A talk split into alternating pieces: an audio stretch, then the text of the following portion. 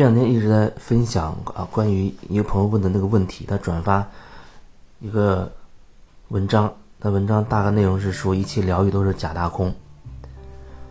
然后呢，他其实还有个问题要问我，他说他看完文章觉得讲的很有道理，然后他问我，他说，可是你呢，自称自己是疗愈师，所以他对这个有点疑惑。那我就觉得这问题确实很好。而且我也感谢他的坦诚，他对我有什么质疑，就很坦然的、很诚实的告诉我了。这对我来说，我可以很好的趁这个机会就感受一下。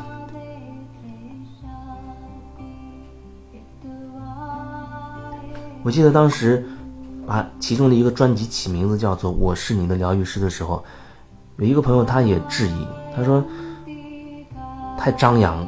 或者是太高高在上啊，太把自己当回事儿啊，觉得自己好像比别人厉害等等等等，呃，说了一大堆。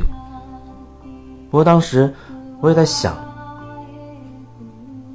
为什么我会喜欢我又是我是你的疗愈师这个名字作为这个专辑的名称？因为从另一个角度，当作为听者的你看到这个专辑的时候。你按照这个字去读的话，它会变成什么？它会等于是你对我说，你对我说，我是你的疗愈师。这就是我起这专辑的一个感觉。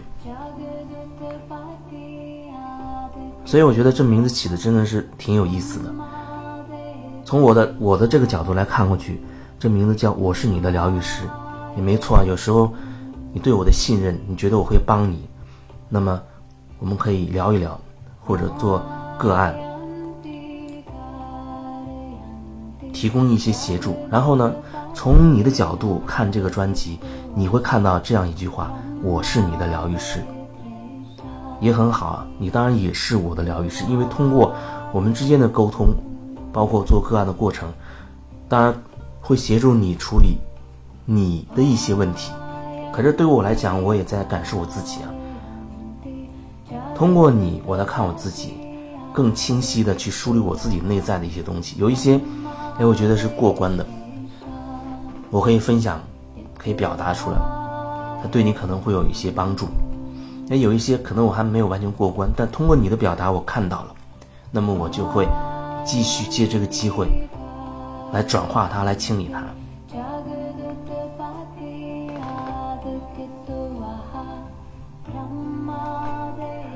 所以我觉得，叫什么名字都不重要，叫什么名字都不重要。有很多人自封为什么什么大师，很多人可能不太注重这些东西。那么叫大师的人，他一定真的是所谓大师？不知道。当然，他不排除可能会真的协助到一些人。可是有一些默默无闻的。比如说，我没有说我是什么什么大师，我也没有主动说，呃，大肆的宣传或者怎么怎么样。但是从我的角度看，我依然可以协助很多朋友，至少很多朋友给我的反馈是如此。所以说，一个东西外在的形式，它真的不重要。如果你特别注重形式的话，那真的往往会陷入很多误区，这就让我想到现在很多人际关系当中，大家他就是要一种表面表面上的一种形式，一种礼节性的、礼貌性的。大家通过这个礼节、礼貌，已经忽视了自己内心深处的东西。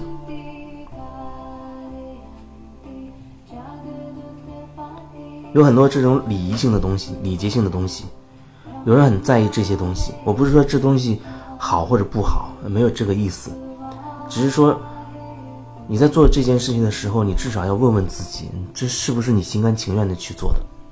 当你不心甘情愿的去做一件事情的时候，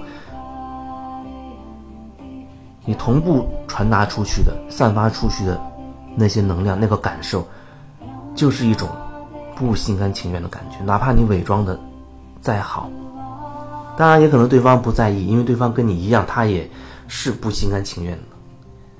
那对我来说，我又何必把时间浪费在这种虚假的上面呢？我觉得我还有很多事情，真实想要去做的一些事情，啊，还有很多很真实的朋友，还想说很多发自真心的这样的话。好像没有太多时间放在那些很虚假的这样的表达上，没有太多的意思。这还不是好或者不好的问题，只是你你要不要这样做的问题。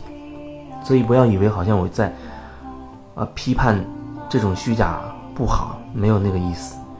那也是一些人的需求，觉得哎，过年了你对我群发一次新年好的。啊，我也对你群发一次新年好。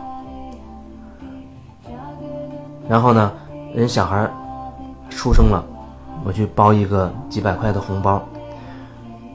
然后呢，告诉对方，对方可能他会心里暗暗记住，等你下次你家里有什么喜事儿，他发同样的红包或者多于你。为什么？因为有面子嘛。下一次你们家再有什么好事，他再发你一个红包，要多于你上一次的那个红包。就像甲和乙，甲办喜事儿，乙给他二百。过段时间乙办喜事儿，甲还他五百。再过段时间甲又有好事儿了，乙给他一千。再后来乙又有好事的，甲给他一千二。为什么？因为觉得有面子嘛。但很多时候我们是为面子在做很多事情的，这依然不是对或错的问题，只是我们可以。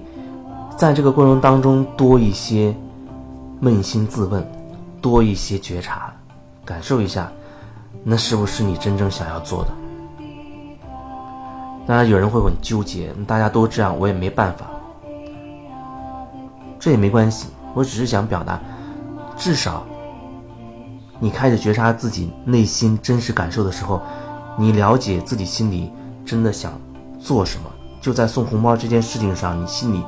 真实的感受，哦，比如说我不想送，你知道这是你自己真实的感觉，我我不喜欢这种方式。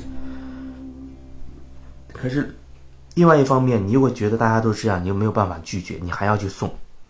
这时候，你至少，首先对自己多了一份了解，你知道自己内心真实的状态是什么，这样你就有选择的权利了，你可以选择跟随你自己内心真实的感受去做。其实你不发，谁又能把你怎样呢？当然有人很在意，那么那个在意的部分太强大，你可能就会选择另外一个方式。那我也发吧。其实事实恐怕在你身上也发生过。有人他觉得，哎呀，这个月好多同事都结婚，工资都不够发的。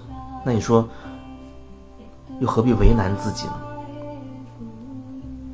又何必要为难自己呢？人生苦短，如果大部分时间你花在为难自己上，那你的生命岂不是大部分都是交由别人来掌控？因为你有太多的不得已，你有再多很多的身不由己，所以你到底想要过成什么样？很多时候你真的是可以有选择的，很多时候你都是有选择的余地的。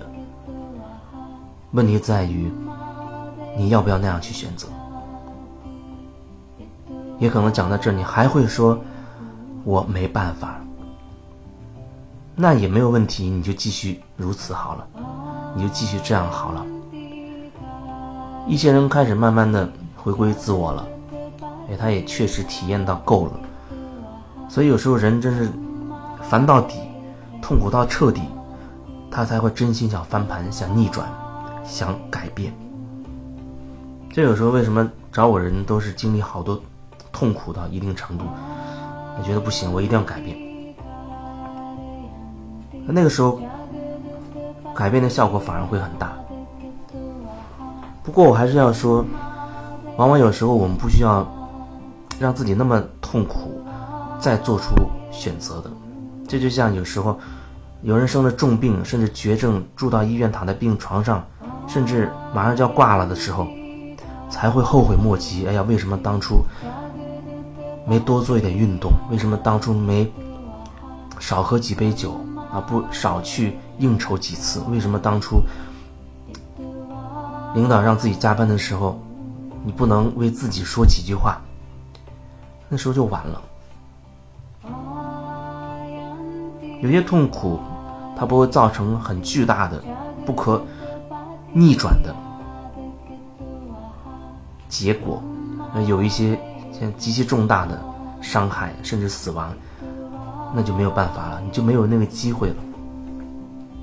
时间真的很短暂，你想想看，一晃一年又过去了。